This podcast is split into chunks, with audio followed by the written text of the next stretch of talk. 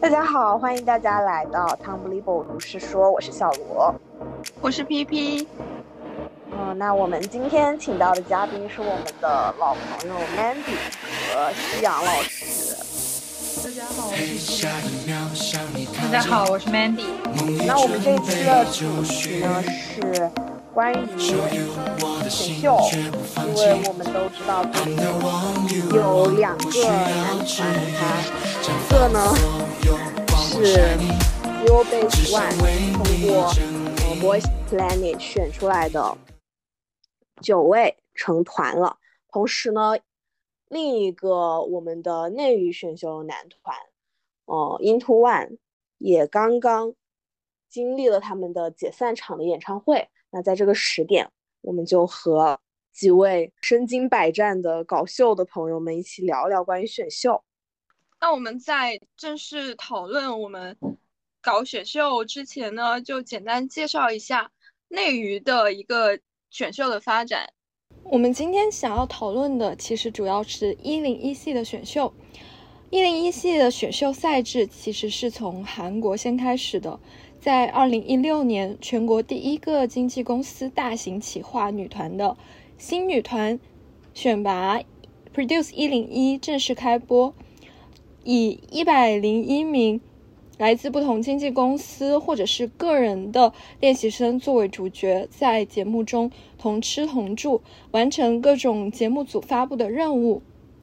节目当中会有主持人和导师通过表现，将成员进行分级，并进行一定时长的训练。那观看节目的观众则可以选择通过各种各样的方式，经由。Produce 一零一官方的页面选取心仪的成员进行投票，最终呢是由是百分之百由观众的投票结果来决定最终的出道人员。在成团之后，选秀团选出来的团体是会作为限定团的身份活动一年。那么我们内娱的一零一系的选秀，很大程度上是沿袭了韩国的一整套赛制。也是通过观众投票的方式去选出最终的出道成员。为了方便我们的介绍和梳理，我会按照时间的顺序去进行一个，嗯，一个简短的介绍。那内娱的选秀基本上是从二零一八年开始的。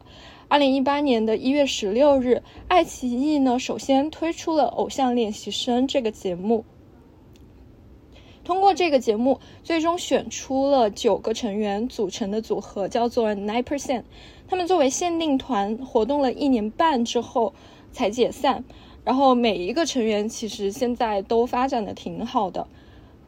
自这个节目开始，就是很多人会把它称为是偶像练习生开启了我们的选秀元年。同年也是二零一八年，其实。腾讯的平台呢，也是推出了《创造一零一》，和韩国一样，他们的这第一个节目选出的是女团的成员，而爱奇艺的这个《偶像练习生》选的是男团的成员。那自此以后，这两个平台基本上每一年都会推出一档选秀节目。这里要穿插一个小小的。呃，小小的知识点就是，《偶像练习生》其实，在它，嗯，在它录制、录制以及播出的过程当中是没有获得韩国 Produce 节目的一个版权的。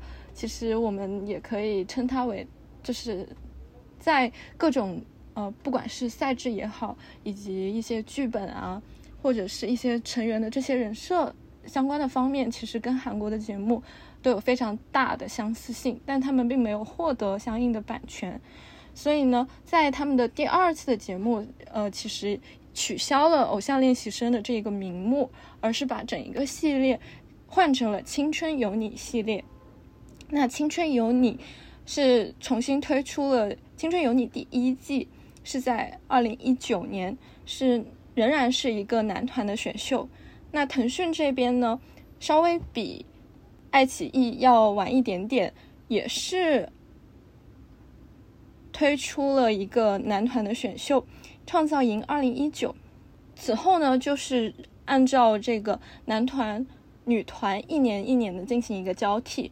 那因为这个，呃，这样子的一个交错，其实爱奇艺和腾讯呢，他们应该是说打起了擂台，因为同样的年份、同样的性别，他们只是时间稍微有一点差距，推出那种非常类似的节目。那么，二零一九年的《青春有你》第一季，他们最终选出的这个男团也是一个九人团。团名叫做 U Night，但这个节目可能是因为更改了名字，它的这个关注度并不如他们的前辈《偶像练习生》。那在这个团成团之后，也获得了一个花名叫做瑶。之所以获得这个名字，是因为最终出道的这个成员以及排名和这个观众心目当中。的一个认知其实差别有非常大，所以大家都认为这个这个排名是通过摇号得到的，所以获得了这样的花名。那对面的这个创造营二零一九呢，他选出的是十一人的男团，名字叫 R One S E，花名呢叫胡，因为决赛夜的时候，导师胡彦斌让所有的出道成员。在最后的舞台上面，所有人举起了一个军用的水壶。那二零二零二零二零年呢，在特殊的一个疫情的背景下，新一届的选秀开始了。《青春有你》第二季呢，也因为因为这个非常多的人有很多的空闲时间，也获得了非常大的关注度。因为《青春有你》一般都是比创造创造营系列是要早早几个月播的。那他们最终成团的九个人的女团名字叫做 The Night。腾讯推出的创造营二零二零同样也是女团的选秀，他们的组合推出的组合名叫做硬糖少女，但因为嗯还有一个情况就是腾讯这边的赛制变动非常的大，最终成团的硬糖少女只有七个人，而且因为。还有一些赛制上面的变化和原本的这个一零一系有相当大的出入。腾讯这边做了很多创新，那么原本一些传统的秀粉就不太喜欢，所以热度就不如 The Night。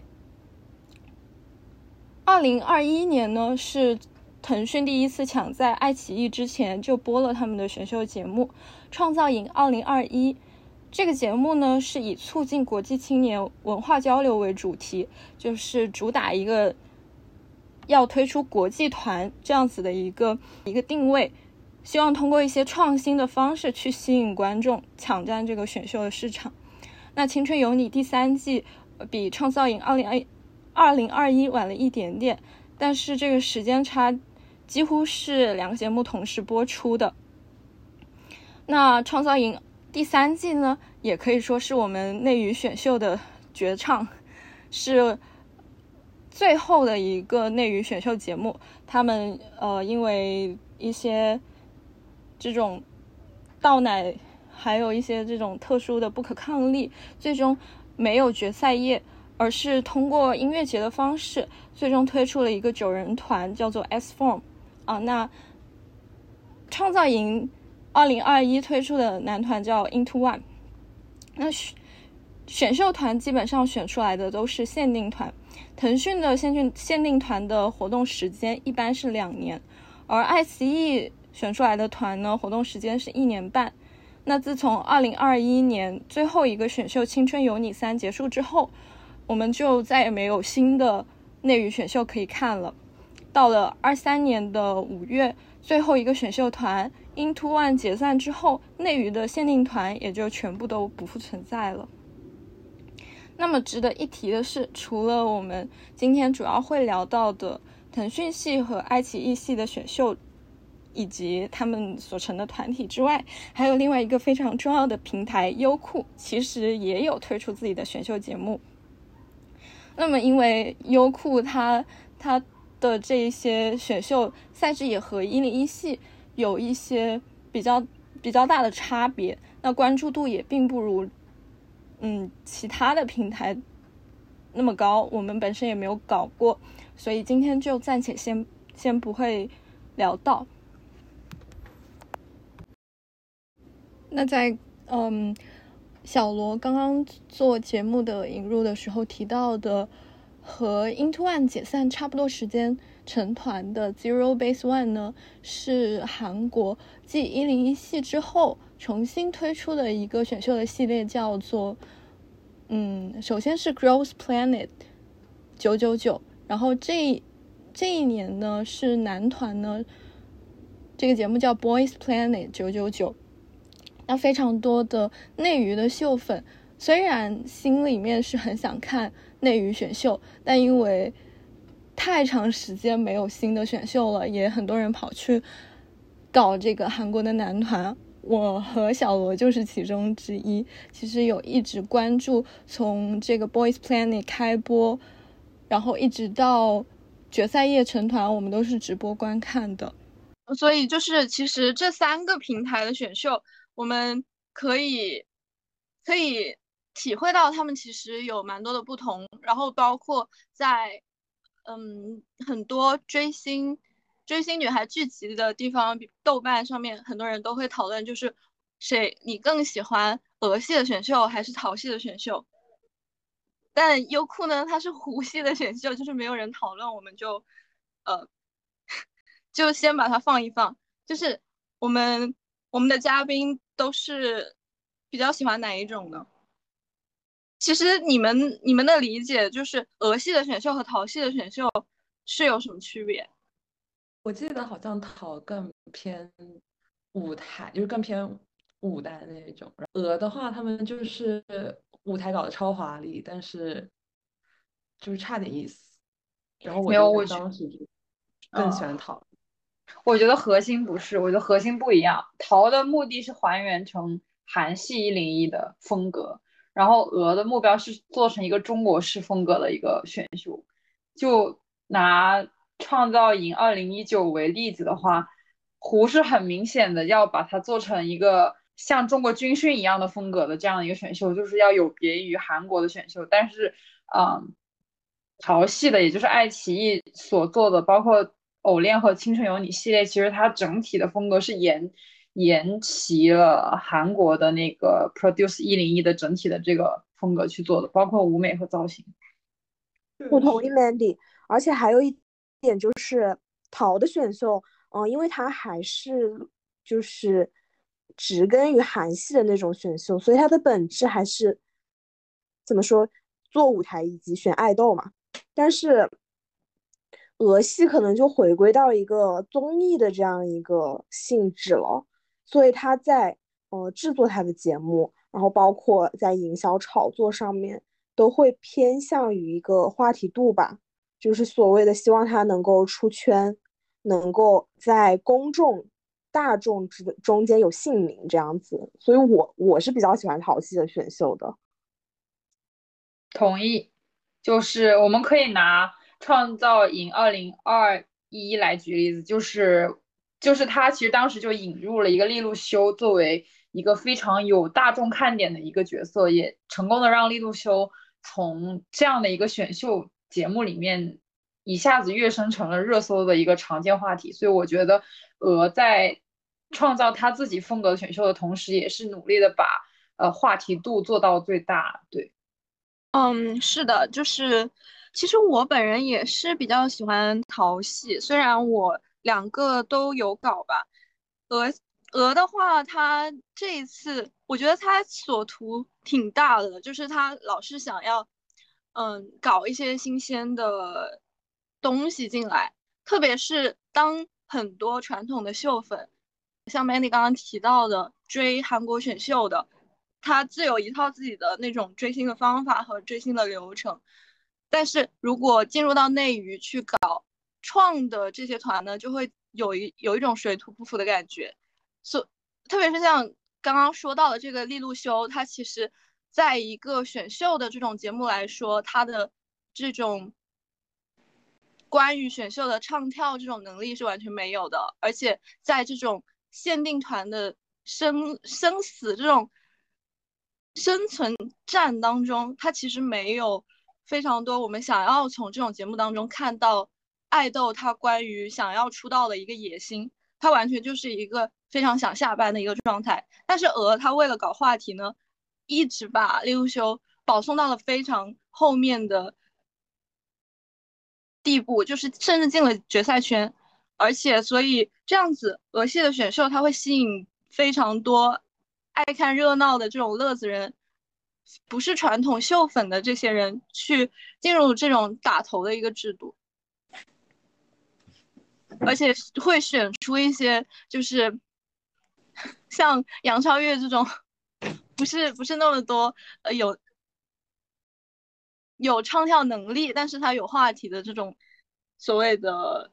偶像吧，嗯，其实我感觉某种程度上，鹅的这种战略也不能说是就是不合理吧，因为，嗯，在我们内娱其实是没有太多就是给这样一些唱跳爱豆生存的土壤的，就像所有的爱豆最终的目的就是有一个演员梦，就是会去演戏这样子，我们也没有什么打歌舞台。然后本身这种，嗯，偶像文化在我们国家也并不是很流行吧，可以说，所以即使像很多淘这种团，可能他选出来的虽然水平也就就那样吧，但是可能比鹅选出来的人就是唱跳能力会好一点。但是其实你会发现，在后续成团以后的发展都是比较，嗯嗯，不是很乐观。虽然我还是觉得，就是有很多团，嗯，出来以后会有一些这种团火，然后你搞团会搞得很开心，但其实他们的这种在整个娱乐圈里的发展也是比较受限的吧。是的，像韩国，它之所以偶像文化这么成熟，是因为他们有一整套这种运营的体系，他们有。那个音乐银行就每个每个星期的那种打歌舞台，但是内娱也做了一些努力。那个炙热的我们，Mandy 可以介绍一下这个节目吗？炙热我们是当时腾讯推出的一档，可以说是为他自己自己产出的这个选秀做了一个包装的一个节目吧。他的目标也是想要复制，呃。音乐银行这样的一种呃周更形式，不过把它做成一个综艺，然后也是邀请了很多个团体作为一个专业的呃来自不同体系当中的专业团队进行一个就是相当于选秀团体演出的一个 PK 吧。然后我记得当时是以火箭少女啊解散作为一个噱头来作为一个主要的宣传的手段，所以。当时出于一些好奇的原因，我个人也是去看了。然后，嗯，但我个人觉得，就是他，因为中国团体其实不仅只有偶像团体，当时比较特别的，嗯，有彩虹合唱团这样的，就是专业的艺术性质比较强的一个一种团体去参赛吧。然后，呃，最后的赛制也是观众投票啊，包括现场观众可能就是按灯什么之类的这样的赛制。结果是，最后彩虹合唱团是成为了当时这个节目最终的总冠军。所以由此也可以看出，其实偶像团体或者说我们了解的这种，有点像 K-pop 或者我们说 C-pop 这样的演唱形式，其实在中国的受众面还是很有限的。嗯，反而是像彩虹少彩虹合唱团这样子的，比较嗯传统也好，或者说是比较大众接地气的这样的团体，能够得到更多的支持率。由此，我们也可以以小见大的去推测，或者说是去，嗯，简单的概括，就是说中国的选秀或者说 C-pop 在中国的市场当中的局限性，也是可以从这个节目里很简单的看出来。对，嗯，就是这个节目本身是没什么问题的，但是，嗯，由于它是一个季更这样的制度，然后其次是招商的各种。招商品牌，他们也需要看这个节目的反馈来决定后期是否再追加这个投资。由于各种各样的这种商业化的原因和呃市场化的原因，最后导致这个节目没有再出现第二季。对，所以我个人的看法就是，呃，C-pop 这种流行形式在中国的局限性仍然是非常大的。你们或许知道有一个打榜的音乐节目叫《中国音乐公告榜》公告牌，完全我我知道，我记得那个时候 On One 还没有解散，对吧？就是是一八年的，对，很早。然后我是最近考古的时候，我才知道有过这么一个打榜的音乐节目。然后还有很多人上去过，就是嗯，火箭少女一零一也上过。然后蔡徐坤拿了好几期的冠军曲目，我是有一点印象的，因为他好像还贡献了不少 CP 名场面什么的，但是具体我忘了。嗯，所以你你是去看，也不是去看舞台的？对呀，就就大家其实可以想一想嘛，就是我个人就从我个人的角度去理解。就像中国音乐公告牌这样的综艺节目，其实它的热度可能甚至没有办法超过偶像、偶像运动会，就是这种啊，或者说是更更不可能超过所谓的我们中国传统的这个节目《星光大道》。其实如果没有办法做到这么有代表性的话，其实这个节目本说明这个这个模式本身就在中国就有点行不通，或者说是宣传的力度上各方面都还没有铺开。我觉得可能究其根本就是这些偶像他，呃，如果你看重的是他的唱跳能力，那那么他们并没有这种过硬的能力。就像提到的星光大道，或者是这种达人秀啊、好声音这种，你起码路人吧，听到他唱歌，听到在里面的这一些选手唱歌，一下子就会觉得哇，好牛。但是如果一个爱豆在上面跳舞的话，他们的能力是并没有办法让人一眼就觉得哇塞，就很有魅力的那种，所以可能这也是其中一个原因吧。所以它始终是一个体系之内的东西，自产自销，秀粉把它选出来，然后是呃，然后在他们成团之后，还是秀粉去为他们产出的东西买单，没有一个能够出圈的可能性。那其实像韩娱，难道不是也是这种吗？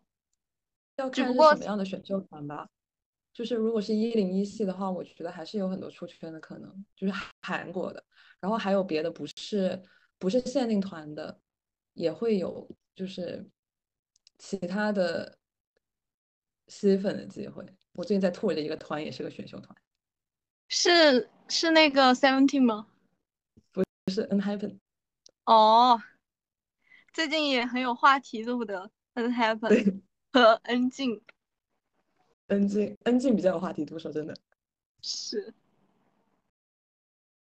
那那可以简单跟大家说一下这个这场闹剧，夕阳老师。这场闹剧其实跟跟选秀没有什么关系了，我觉得，就只是他们出道之后舞台跟粉丝期望。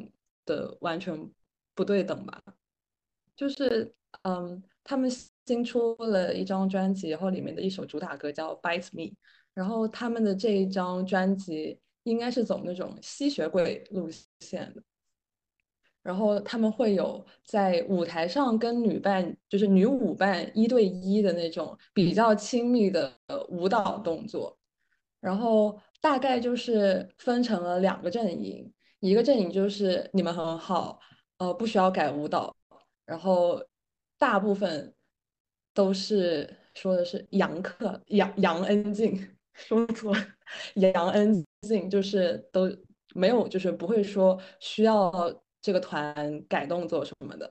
然后呢，还有一波就是中日韩的恩静，他们就会更倾向于说你们不能这样子，然后你们要改动作，然后呃，韩国。中中国应该也有很多恩静，就是他们去租了那种大屏卡车。我不知道你们知不知道，韩语喜欢租大屏卡车，然后摆在公司门口，就是示威，然后就说一定要改动作这样子。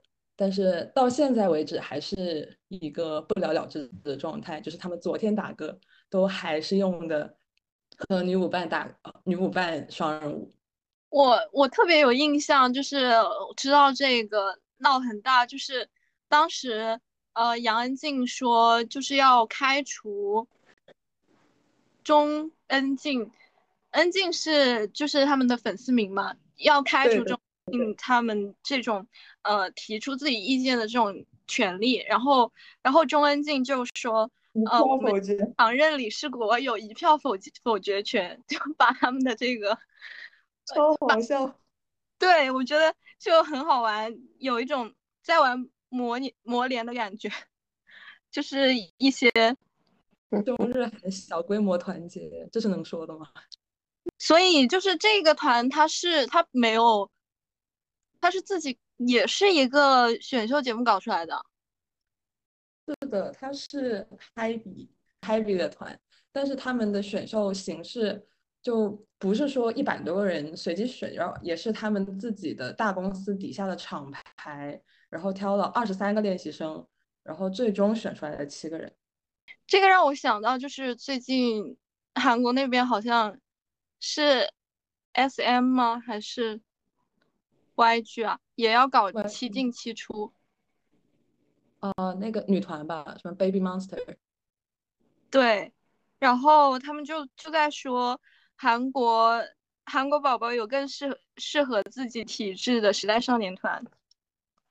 因为时代少年团也是时代峰峻就李飞搞的，他们的也是通过这种内部的选秀，七个人去参加，然后最后成的团是也是七个人，蛮好笑的。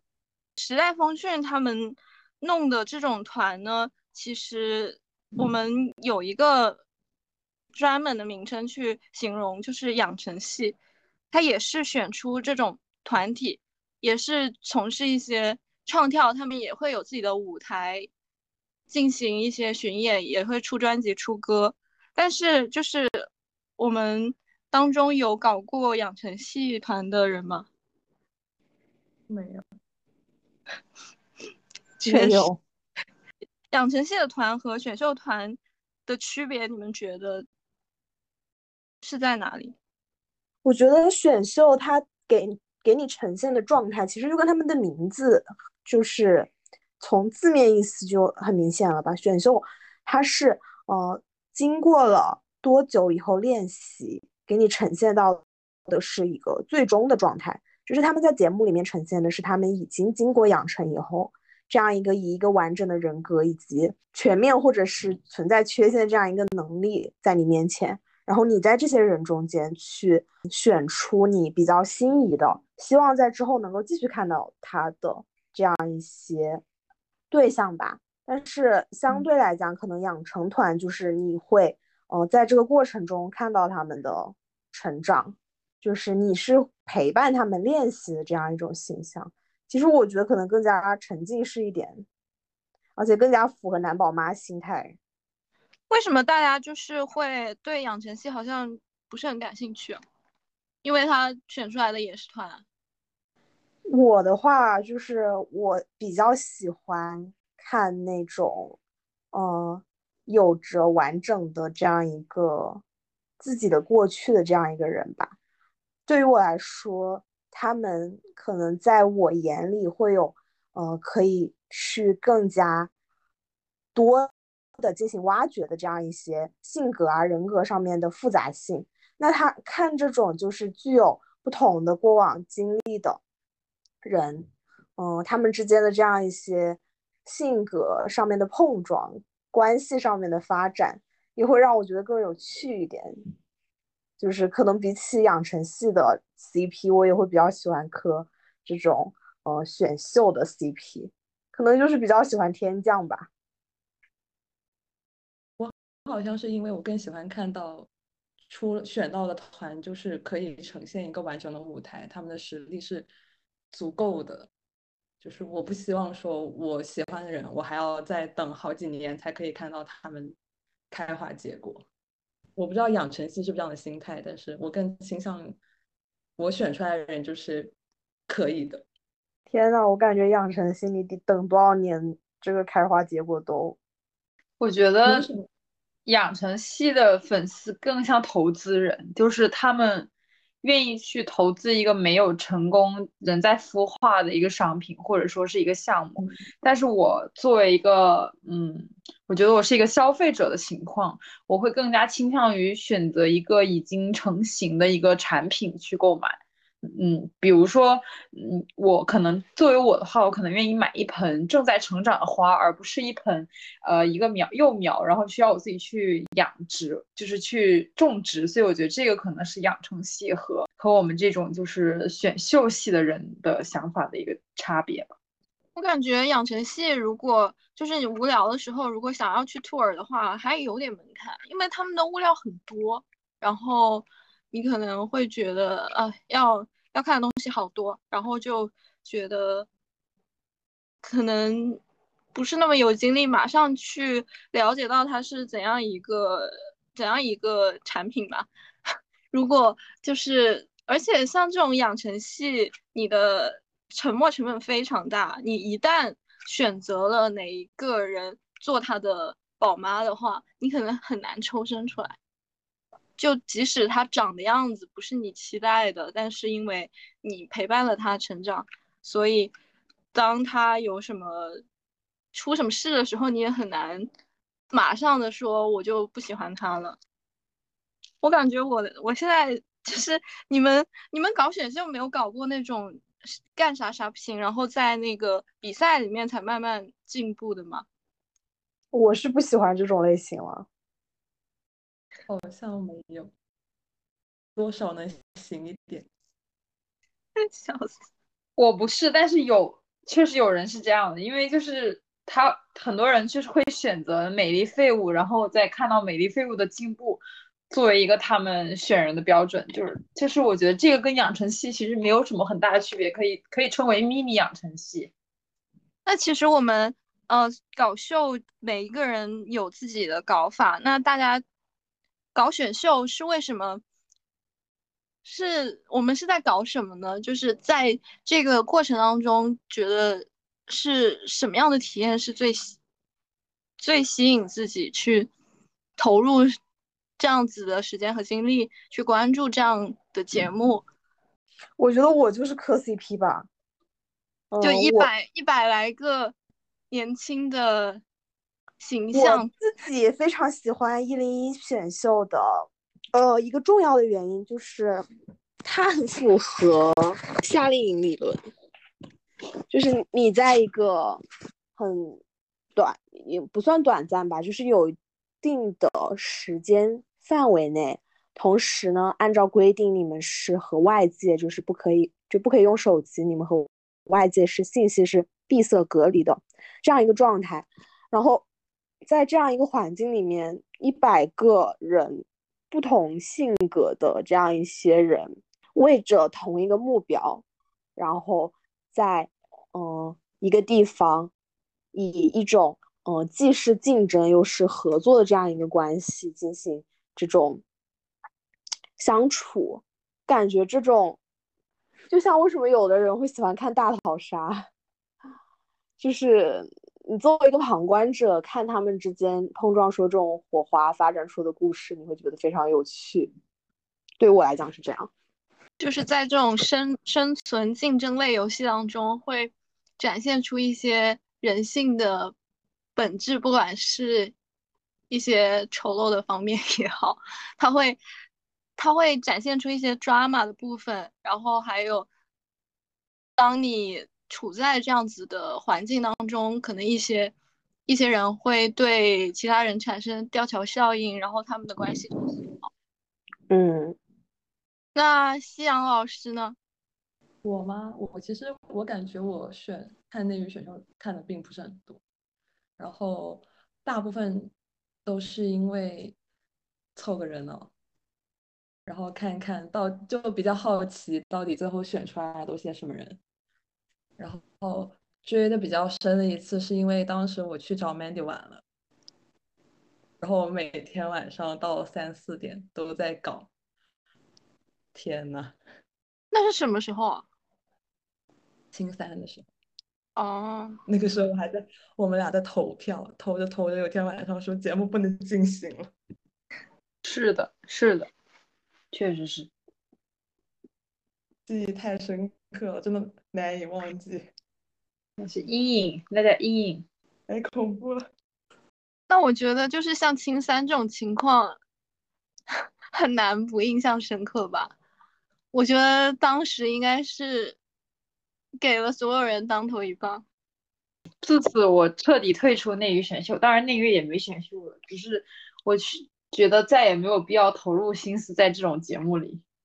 天呐，我只是短暂的没没搞，回来快乐老家都被端了。那如果就是内娱选秀火了，Mandy 还会愿意再搞吗？不知道，我觉得就是取决于我的个人的状态吧。就比如说，我当时搞选秀特别深的两个时间段，一个是疫情，疫情就没什么好解释的，大家都很闲，就是也这也是当时为什么《青春有你二》能够一炮而红的一个核心的原因。然后。第二次选秀高峰是《青春有你三》，当时我是嗯在做毕设，然后其实那个时候没有那么多的课程需要去嗯投入很多时间，所以就有很多的空余时间可以来关注到呃这个选秀节目。当时最开始是作为一个综艺来看的，并没有说呃要去 pick 某一个人，嗯，但是随着因为当时能够关注这个节目的时间特别特别的多，就陆陆续续跟进了很多相关的。嗯，衍生综艺啊，还有一些呃话题的一些，比如说豆瓣小组啊，或者是新闻专栏等等的。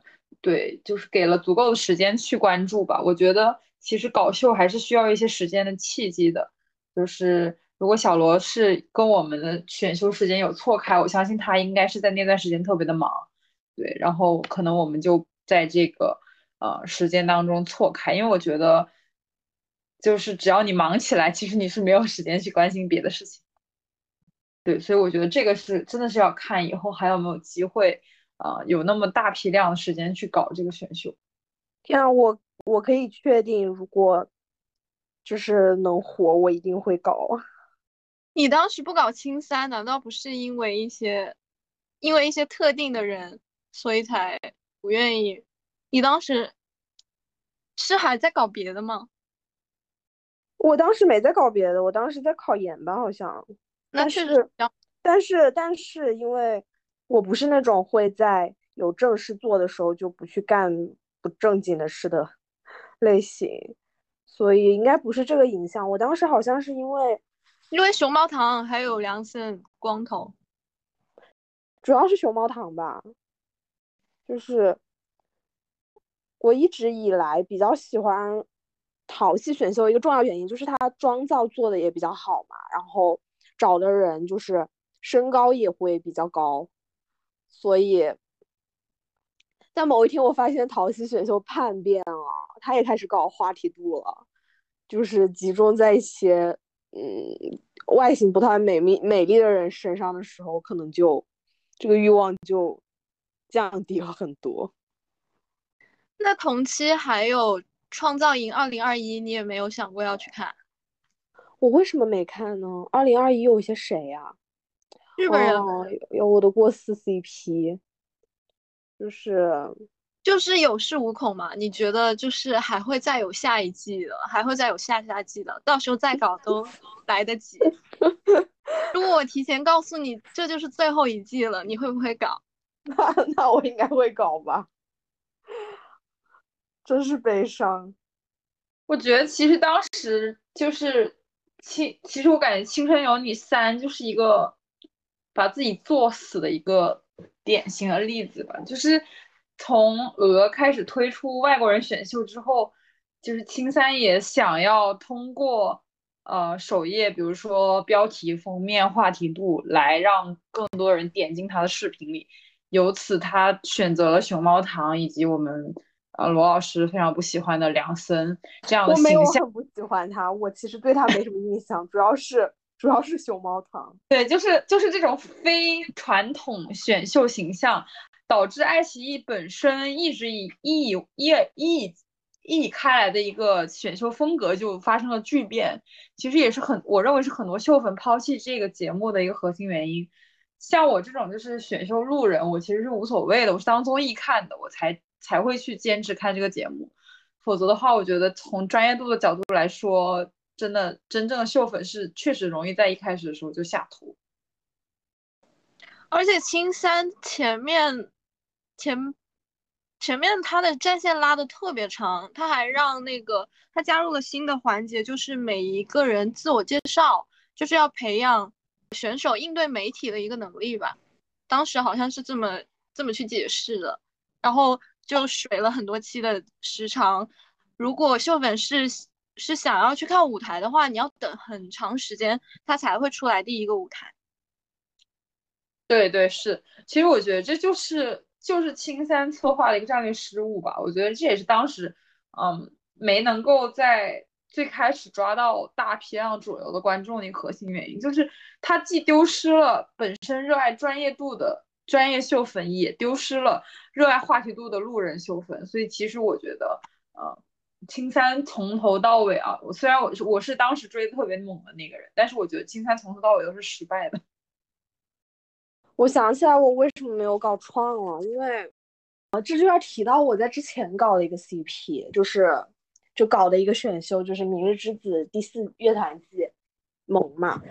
当时，嗯，就是张嘉允还有任英鹏，他们两个参加了那个《明日之子》乐团季之后，他们又去参参加了创造营二零二一。但是之前在他们银河系，他们的乐团银河系成团的时候，我已经有一种。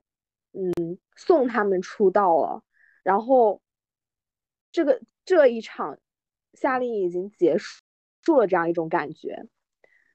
结果过了几天跟我说他们赶下一场了，就是你会有一种，嗯，如果我要去看的话，很有可能就是还是 pick 同样的人，但是，但是我，嗯，对于他们的这种。情感吧，其实已经被我自己，嗯，画上了一个句号。所以让我再跑去一个新的选秀，然后去投票啊，或者是嗯集资啊，这样子，就是我会觉得很没有热情，而且很冤种。就是就就逮着我割嘛，反正就反反复复割嘛。你他妈你一轮一轮来，我的一轮一轮陪你投。就感觉很嗯很愚蠢，所以就一开始就没有去搞吧。我和罗老师在是一起，嗯，搞的搞的萌，我们是一起搞的吧？我们是一起搞的。你是慢一点对吧？嗯，慢一周吧。嗯，然后反正我们也是磕上了同一对 CP，张家元和任一鹏。然后当时是他们。最后决赛的时候其实是第四名，但是前三名才会作为乐队的这个组合去出道。其实是第四名的话，其实就已经有一点嗯，感觉后续应该没什么发展了。然后，但是当时就有瓜说，呃，他们两个会被送去下一次的俄系选秀。然后我当时其实还蛮期待的，就是。你觉得他们还是会作为很有可能作为同一个组合的成员出道，然后还有新的节目，你可以一直去关注。我当时是很期待的，但是这个时间其实并不是无缝衔接，中间还有很长的空档。你包括你要去签约，然后后续后面那个节目的准备，以及他们是不是真的会去参加，其实是一个未知数。但在这个中间又发生了一件事情，就是。就是这个 CP 他 B 一了，然后对，然后贡献出了一个大家现在都很爱用的四个字去形容一个 CP 的关系，就是恶我他想，恶心我是真的，他倒挺享受。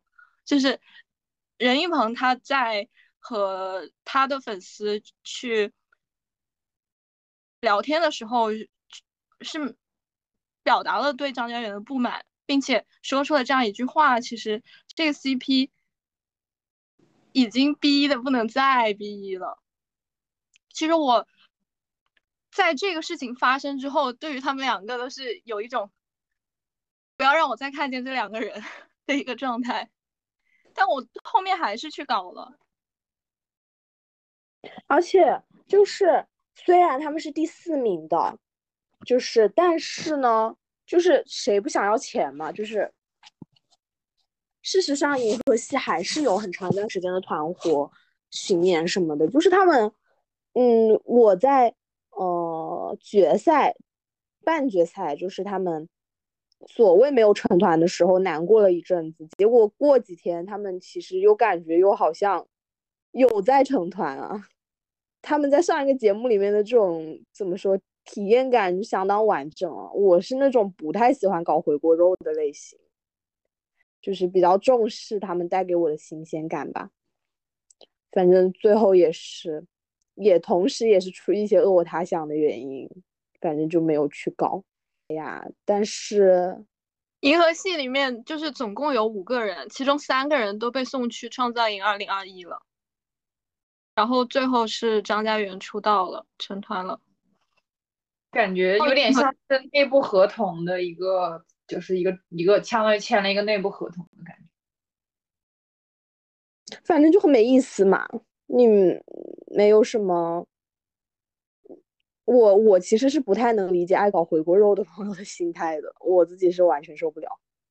就好像一场拉锯战以后，拉锯战一样，本来我们所谓的这样一个选秀，哦，你最后。你的这种目标是送他出道嘛？那他出道以后，就是会正常的有一些活动啊，然后有一些资源啊，你就去跟进这些活动就好了。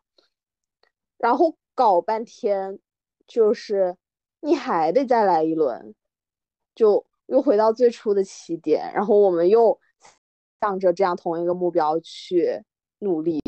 特别是在你之前已经达成了这样一个目标的情况下，我是真的不能理解。那个就如果说回锅肉之前的那些选秀没有成功的话，你能接受他再选秀吗？我觉得现在很多，特别是韩语很多这样的情况，我我还蛮能理解。我可以，就是如果之前没有成功，就我还蛮能接受他，嗯，再去一次。但是很有可能我不会去。看，嗯，因为我也没有搞过，就是我的 pick 没有出道，然后去了新的选秀这样一种情况吧，就我没有遇到过这种情况，我觉得应该是会再去搞的。但是我觉得现在内娱比较火、比较出名的几位，其实都是回锅肉。你仔细想的话，其实我能想到的最早最早的回锅肉其实是张杰。其实张杰在很早以前就参加过一档。不记得是哪个哪个电视台的卫视的一个选秀节目，并且还是冠军。后来可能是因为不够红，或者说是那个时候的娱乐体系没有那么完善，然后他又选择了参加快乐男生，最后获得第四名。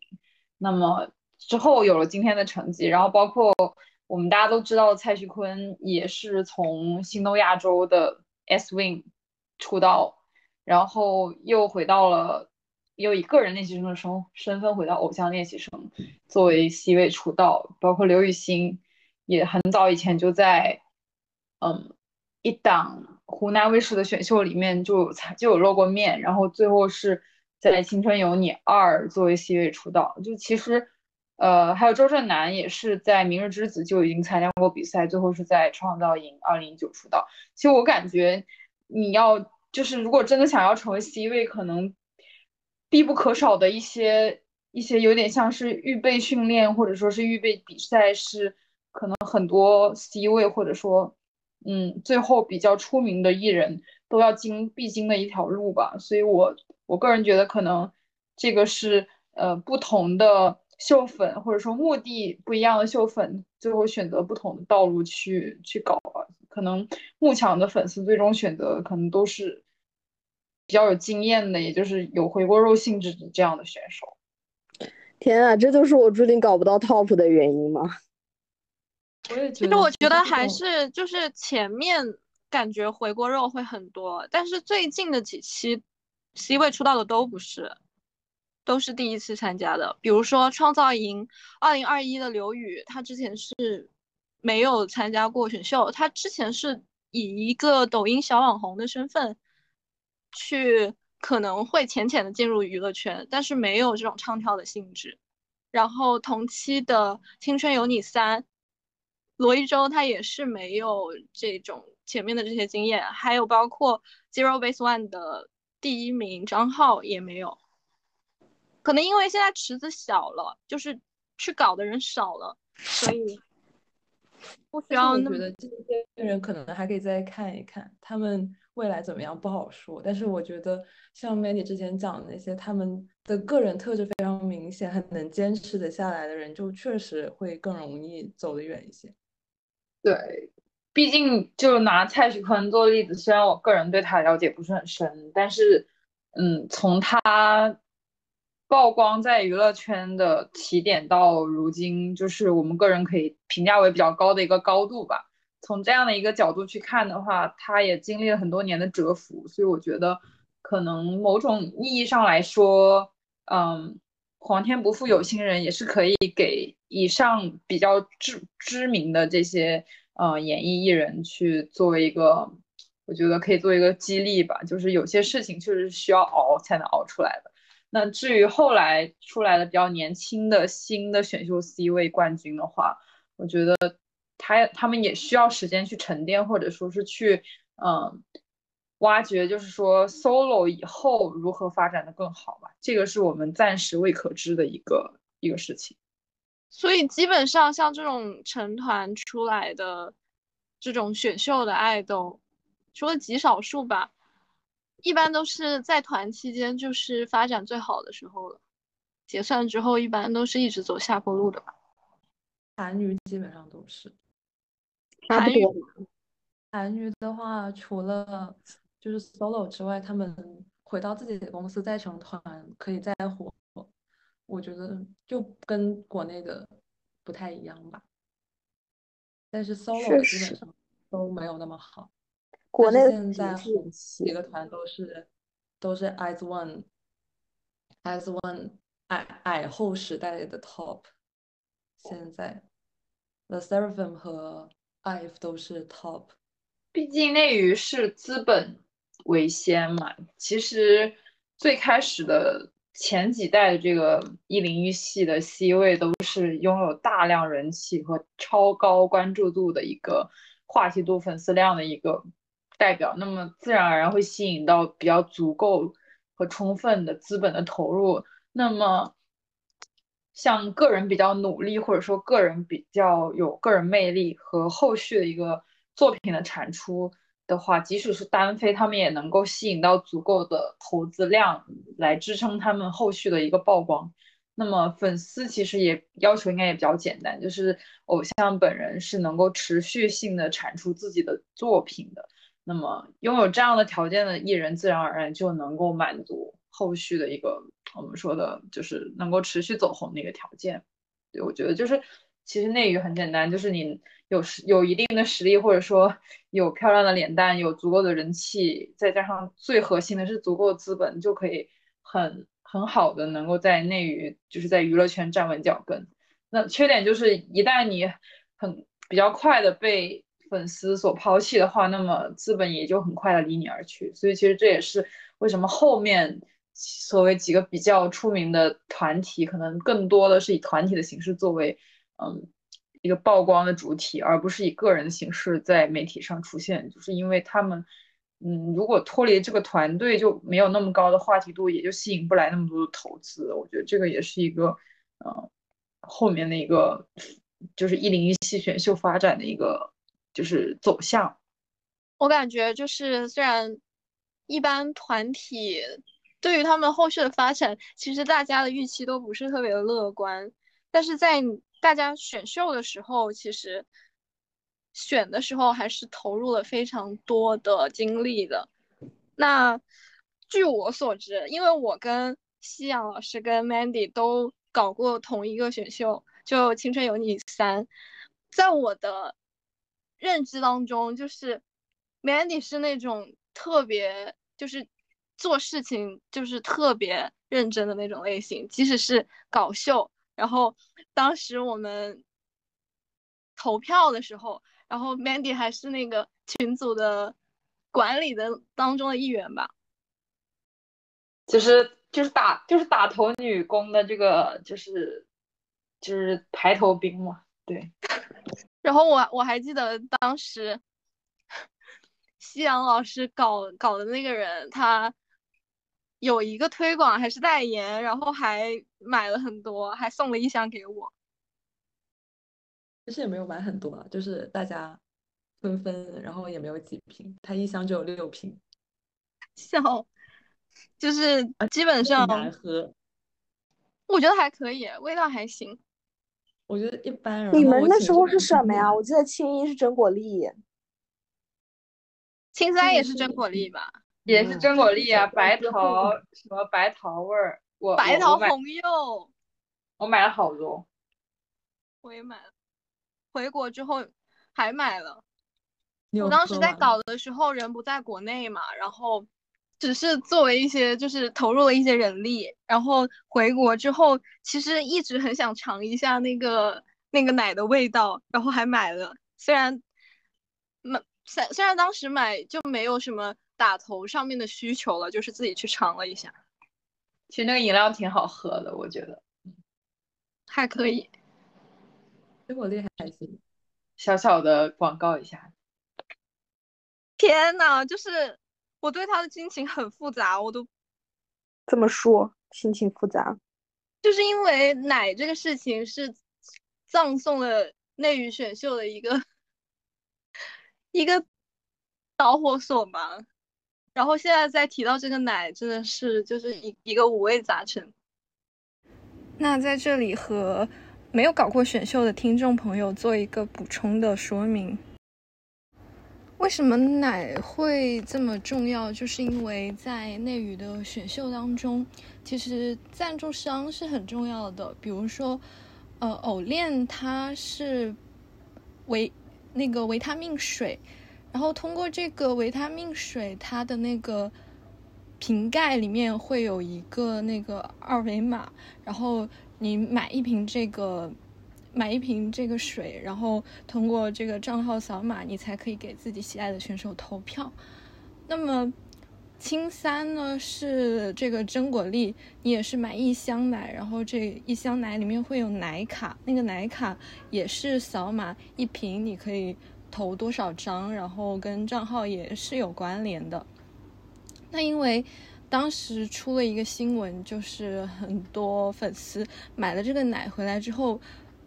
只是为了投票，那个奶没有自己喝，然后把它倒掉的这个行为，跟当时的一个节约粮食的一个政策是相悖的，而且影响也非常不好，所以这个东西呢，就直接葬送了这个选秀节目。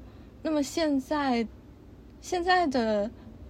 比如说像韩国的那个 Boys Planet 的那个节目，投票的形式是一个账号一天只能投一票，他就不会要求你要去买到什么东西，然后跟他的这个投票的资格相关联。所以在选秀的过程当中，为什么会需要打头女工呢？就是一方面需要。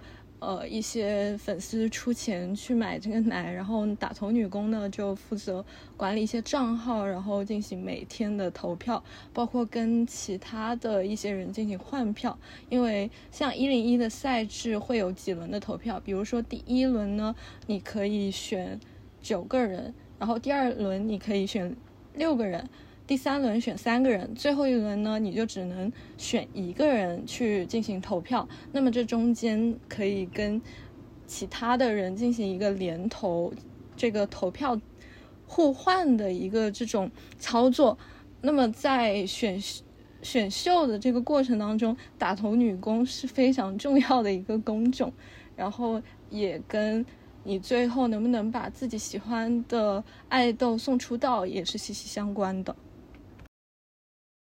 继续说回，就是搞选秀，就是大家一般的模式是怎么样的？我自己本人的话，就是基本上都是一个白嫖的状态，因为在我呃非常深入的进入这个一零一选秀的体系，其实还要追溯到之前小罗，他是带我带我领进门的一个人，他当时就。非常语重心长的告诉我，千万不能花钱。然后我深刻的就是贯彻了这这一条，是你告诉我的吧？应该是吧？虽然我自己也没有坚守住，但是，但是我花的也不多。但是事实上就是，大钱小钱都是钱，你一毛花出去，你都会后悔。你说太对了。嗯，因为我在搞创的时候，在搞创造营二零一九的时候，我 pick 的是谢三、严许佳，就是当时我其实是有参与集资的，我都不知道为什么要集资，它那么稳，就是反正出于一些这种氛围吧，然后以及觉得需要用金钱来体现自己一些爱意，但是虽然我也没有花很多吧，可能就是几十块这样子。但是在他就是劈腿塌房以后，我回去看我的微博，我看到我就是转发那个集资的链接的时候，我真的就很想给自己来一拳。之前我走在路上扔给狗都都更好吧，就是或者我给乞丐，乞丐也比一些人更需要这个钱吧。你说的对，就是你会很后悔的，但是有时候你身处那样一个氛围当中，你很难控制住自己。我在搞秀期间好像没有花过钱，但是我搞秀之后就是买过几次推广，就是给 PP 送的那个咖啡，然后当时是觉得又是能吃的东西，然后能搞点推广，就买了一点。但是也没有买很多，就是给朋友们送了一些，但是现在也觉得好像喂了狗。对，其实我觉得我很我比较能理解像西养这样的做法，就是推广也好，比如说买真果粒也好，这样的行为就是最后你至少那一箱东西花下来换来的，除了那十张票之外，还有一箱牛奶。那其实出于那样的心态去购买这个物品，我个人觉得是。无伤大雅，或者说是没有什么本质影响。但是参与集资，就是我其实当时也有参与挺多的。我后来虽然我的爱豆不算是真的塌房吧，虽然有黑料，但是就是你会觉得说这个钱其实是没有必要出的，没有你这一分钱，你的偶像也是大概率也是可以走到这条路上。就是嗯，很多事情其实已经是背后板上钉钉了，只是当时作为一个脑。头脑发热或者说是冲劲满满的这样一个秀粉，其实更多的时候是像韭菜一样被狠狠的割了。对，所以我觉得集资这个事情，就是回想起来是很不成熟的一个做法。就是无论你再怎么富裕，再怎么视金钱如粪土，我觉得其实很多时候是没有必要去参与这种集资。但是买买推广啊，或者买奶这种，只要你不是真的去倒奶，我觉得你喝了奶或者送给别人喝了。我觉得这个事情本身就是只是一个利益的互换，我觉得没有什么太，反而没有什么太大的关系。而且就是我们从从那个一些韩国一零一系选秀就安静安俊英进牢里这件事情，其实也可以知道，很多时候并不是你能改变的，就是对，嗯，结果是我们很难去左右。其实很多。很多很多的排名，其实背后早早就有它的原因。就我们其实稍微了解深一点的秀粉都知道，很多排名是用是买出来的。就是，嗯，其实其实这个所谓的第几名第几名是很早很早以前几个投资方就已经决定了。所以我们，嗯，作为成熟的秀粉吧，其实更多的其实还是应该跳出来去理解这件事情，就是。而且更多的，其实很多节目告诉我们，有的时候不一定要站在第一名，或者说不一定要站在出道位，也可以拥有更多的曝光度。只要你本身背后的条件足够好的话，都是可以的。所以其实现在选秀，我觉得像罗老师一样搞搞 CP 啊，或者是嗯木枪分搞一搞比较优秀的艺人，其实是没什么问题的。但是过多投入到自己的时间精力，或者说是投入自己的。嗯，我觉得金钱吧，我觉得是一个非常不划算的买卖。个人比较冷静的去回想这件事情。我觉得有时候我们沉浸在这个游戏当中，就是因为足够沉浸，丧失理智，然后才会觉得这个经历非常的上头吧。就是你只有真的失去理智了，你才会觉得自己真的在搞。如果是能够一直保持冷静，还是说明不够爱。我觉得，就是话是这么说没错了，但是嗯，毕竟我们节目是比较正面的嘛，我觉得就是还是要传达一种就是说可以爱，但是没有必要那么爱这样的一个思想吧。我觉得三次元可能回归现实可能会更加的，就是对你个人来说更加好吧。但是我自己作为一个前超级超级拼的这个大头女工。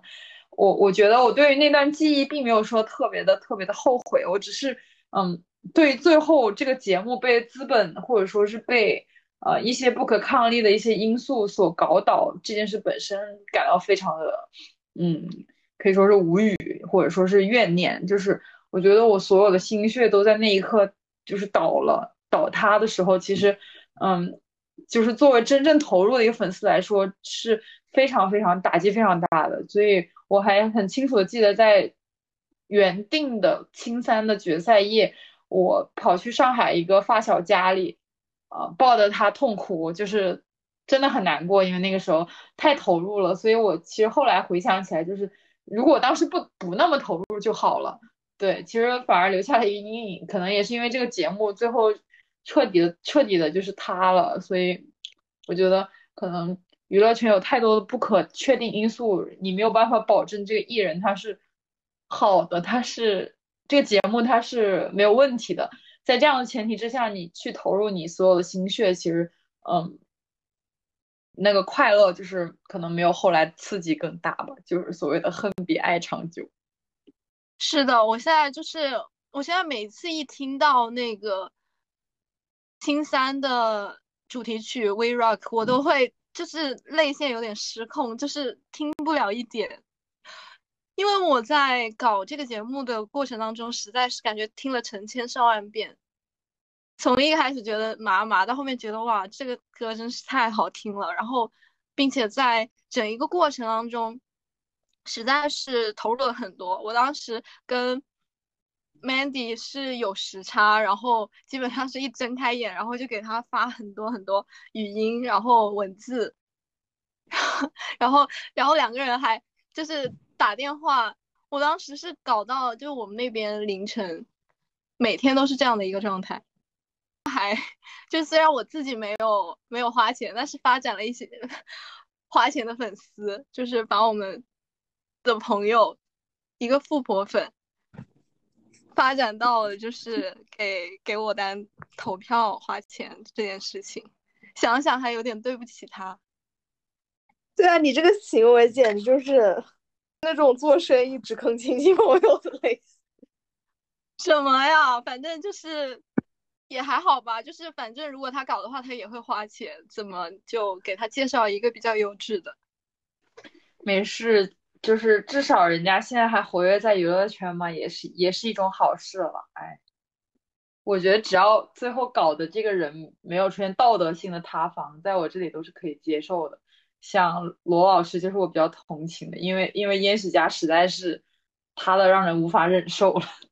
但是因为塌到他的时候，我已经有点麻了。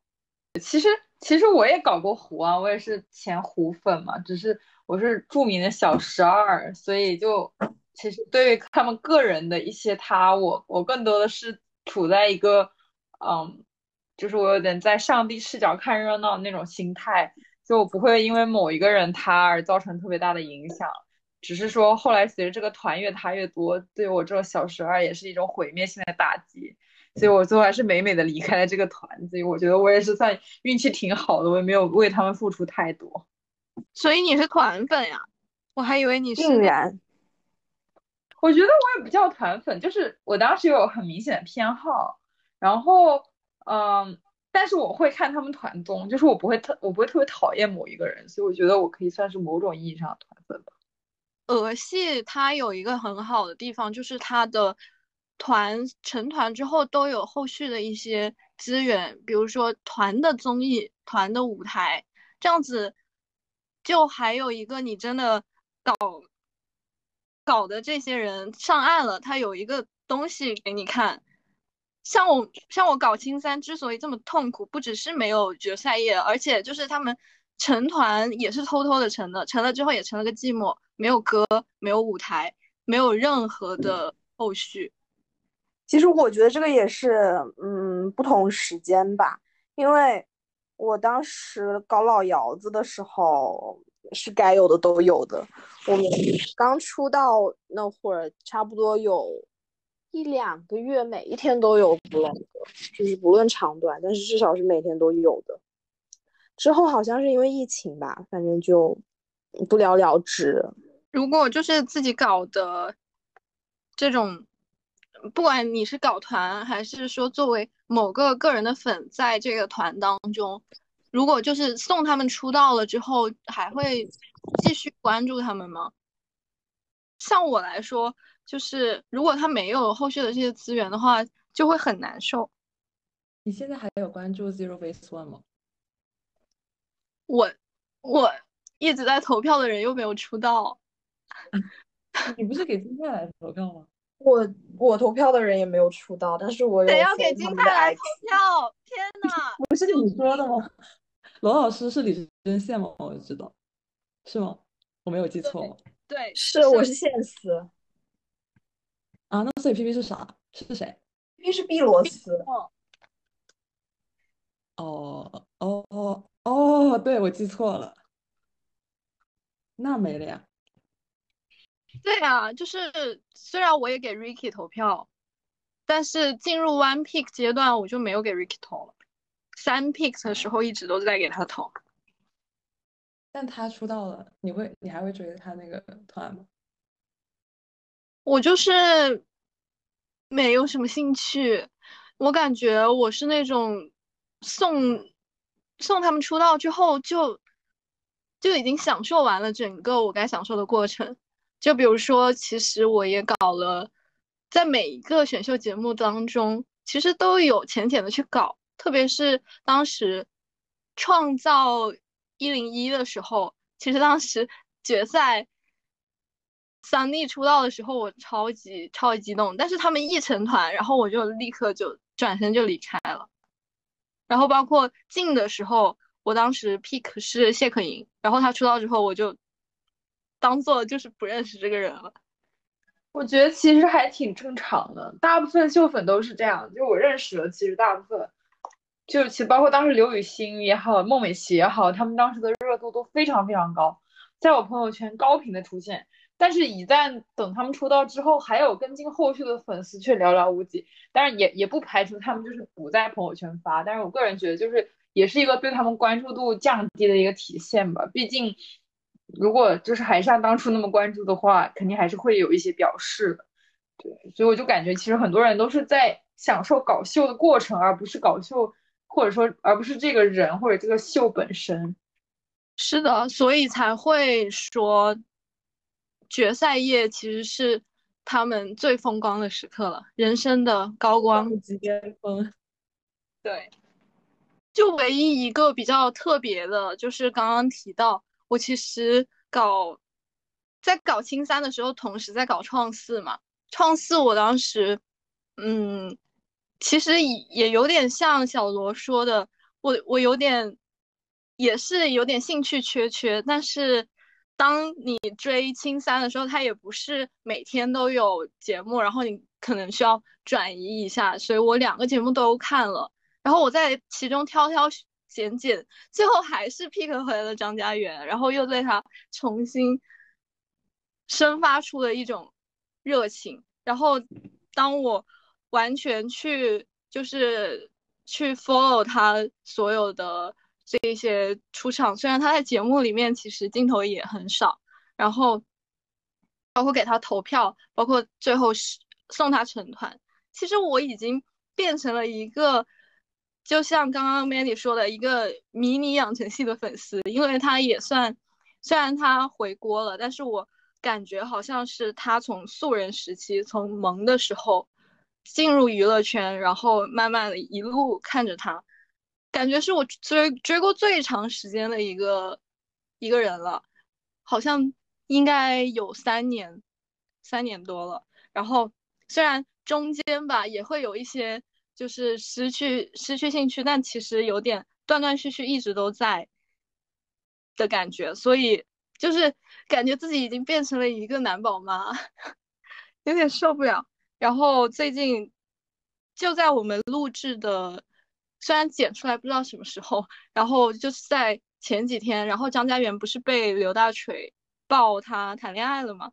但其实在我这里谈恋爱算不得什么塌房，因为对于一个男宝妈来说，我当时也跟小罗说，就是我当时看到这个恋情。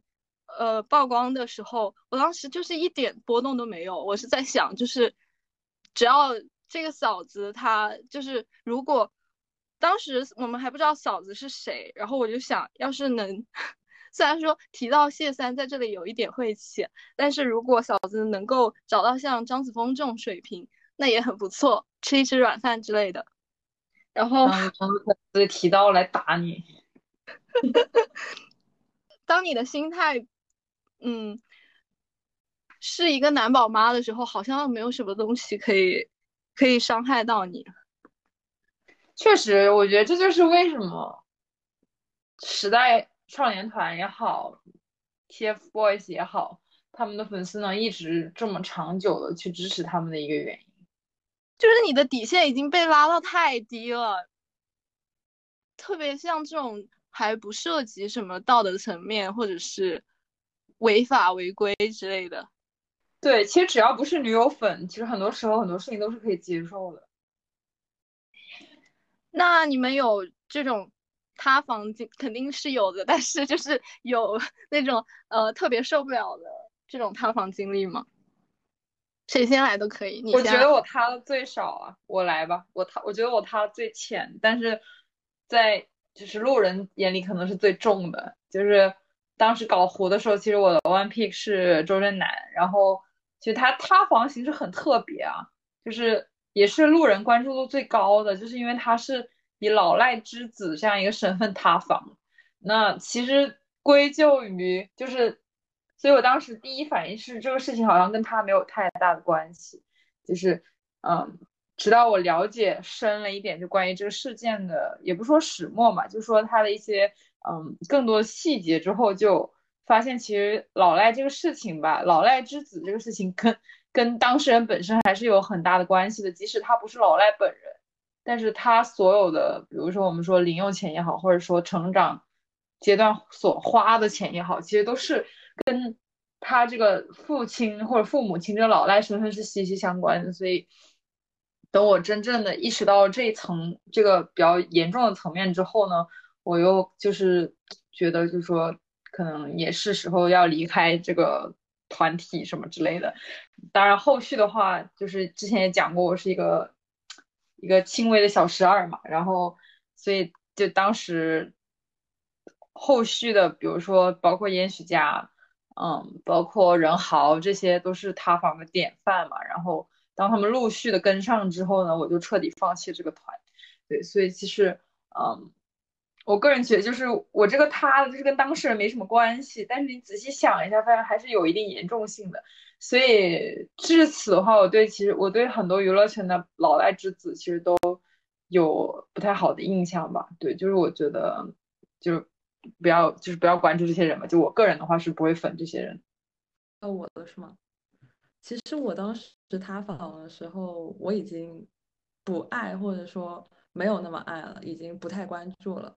但是不太关注的一个原因，也是因为这一位本身也不营业，他自己没有出道，公司也不努力，他自己也不努力，呃，平时也不出 cover，然后也不出也不发 vlog，呃，然后因为输出的太少，粉丝就渐渐的会淡掉对这个人的印象，然后我就是这样淡掉了对这个人的所有感情，然后直到有一天，突然间有。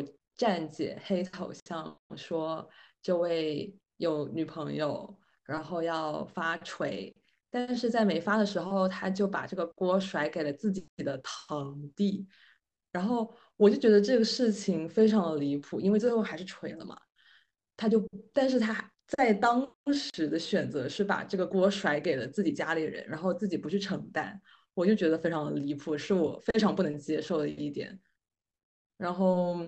到后来，这个人居然还有脸去韩国回国，然后我就对这个人更恨了。我就觉得这人真的好不要脸。是的，这个事情我觉得就是很重要的一点，就是作为一个男爱豆，你不能去打破自己一些就是粉丝对你的幻想。就比如说，你要有一些，你不能太太丢脸。我真的很没有办法接受。然后我觉得他后面再一次去韩国回归，也是想赌一把，赌大家不知道，赌之前的粉丝不会给他捅出来。蛮让人无语。两种塌房嘛，一种是那种确实，比如说一些特别严重的法治法治行为，然后另一种就是一种让从大家可以去寄予一些期待的一比较好的形象的一个爱豆，跌为你身边随处可见没有担当的普男。这两种很难讲哪个更加的。给粉丝打击，当然，第一种也是要基于粉丝会有自己的判断，并且有比较强的一些道德观念。Mandy 的这种，他自己就会觉得这个事情是无法接受的。但是也有很多老赖之子、老赖之女活跃在娱乐圈，他们的粉丝就不是那种会很在意这种的。我其实挺能理解觉得无所谓的粉丝，因为。因为其实我一开始也是这么认为的，就是包括后来周震南在上，就是创造营二零二一做导师，其实我也觉得没有什么太大问题。就是，嗯，我认为就是他曝光在娱乐圈不是很影响，但是我个人而言就是不太能接受吧。就是我我我可能还是会觉得说，也不是说艺人就一定要完美，而是说就是这个事情它。就是跟当事人还是有关系，就是我如果我觉得有关系的话，就没有办法接受。对，但是但其实我个人没有很反对他，就是继续在媒体上曝光。而且其实其实我觉得人的忘性都是很大的，媒公众的忘性也很大。就是随着随着这个事情，嗯，就是腾讯不是很计较，然后让他在不断的曝光这个这个角度来看的话，就其实说明他的粉丝意志力也很坚定，然后让。平台也没有放弃他。对，我觉得这件事情最让人无法接受的点，是因为哦，我在搞 Into One 的时候，就是团里面的周柯宇，他是出生自一个传销家庭，然后他比老赖之子更加夸张，是传销之子嘛。这一点就是他顺利的出道了，说明就是资本还是嗯非常认可他，他也有很多的粉丝，但是粉丝他会去。洗白传销这个行为让我很难以接受，因为这个事情，如果你不介意没有关系，但是你不能完全去 脱掉自己的良知去为这一个，只要是嗯有一点法律常识的人都知道是违法的行为，然后并并且会对其他人造成就是非常不好影响的这种行为去进行一个合理化。这个是我觉得为什么很多人无法接受的原因，我自己也非常 非常反感这种的塌房经历。那他太多了呀，有点。嗯。简要的说，那不就演许家那个比较严重？不然不然就是一般都不是我 pick 他，因为因为我大部分时候是受抚为嘛。就是有可能是拉的瓜，或者是我 CP 的攻方，他比较多。我自担其实还好，唯一一次当了当了当了一次公妈，不就延许家？其实我还好，就是他他惯了就还好吧，就逐渐学会了不要对他们抱有任何普男以上的期待。说白了就是没文化普男更夸张。搞到最后就是发现开心比较重要啊，就是你怎么开心怎么搞呗。对啊，因为就是我觉得其实还有一点，为什么我对于我塌房，其实我塌房经历很少，一般在塌之前就走了，或者是也是就是向方塌的比较多，然后唯一一个就是实时塌房的就是张家元了，然后我自己调理的非常快，就是因为。我对于他其实是没有什么期待的，他他是什么样子，其实粉丝难道心里不知道吗？然后，当你当你有期待，所以这个东西打破的时候，你才会觉得很很难受。但我觉得，就他就是这样子的人，而且我相信所有的男爱豆，他不是没他，只是公关掉了。确实，就是一个，就是人非圣贤嘛，普通人都经不起挖掘，更不要说明星了，还是一些每天生活在无限诱惑中的明星。所以我感觉还挺好玩的，就我这一次实时体验了一下塌房，也算是完整了我的一个秀粉的生涯吧。我觉得没有实时的他，还是有一点遗憾在，不够完整。然后你是个发说的，好贱，是有一点。然后那个你这样子就体验了两次快乐啊，一次就是是哦爱上他的时候，一次就是。他塌房，然后你回踩的时候，虽然我现在还没有回踩吧，但是我看了很多粉丝回踩的小作文，然后以此来，其实你在看到别人情绪崩溃的输出的时候，你自己会逐渐体会到一种平静。所以归根到底，不管就是搞什么类型，你最终回归到还是自己的感受、自己的体验最重要，不管。就外部怎么变化，或者你喜欢的那个人会有什么样的变化？但是你当下你喜欢过他，他带给过你一些正面的情绪，那你只要享受过就好了。而且现在选秀也已经不会再继续了，我们就送他风光大葬吧。希望之后如果还会复活，那可能我还会。今天就。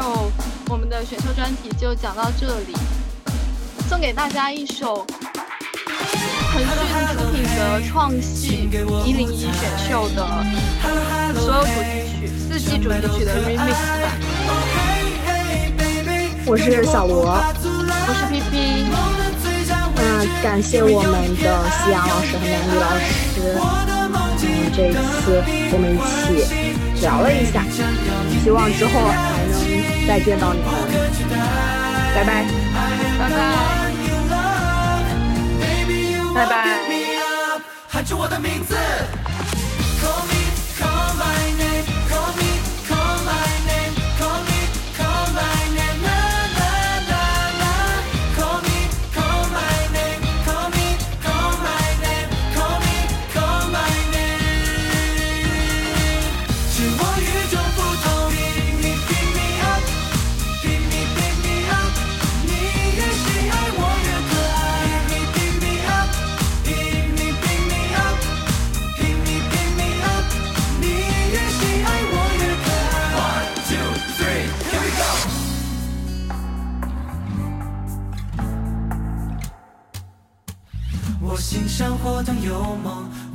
上飞扬有风，我路上难免有痛，我头上总有星空，星空之上有我的心，正在纸上云霄的动。我不甘平凡的风，我一往无前的冲，趁青春气势如虹，并肩向未来进攻，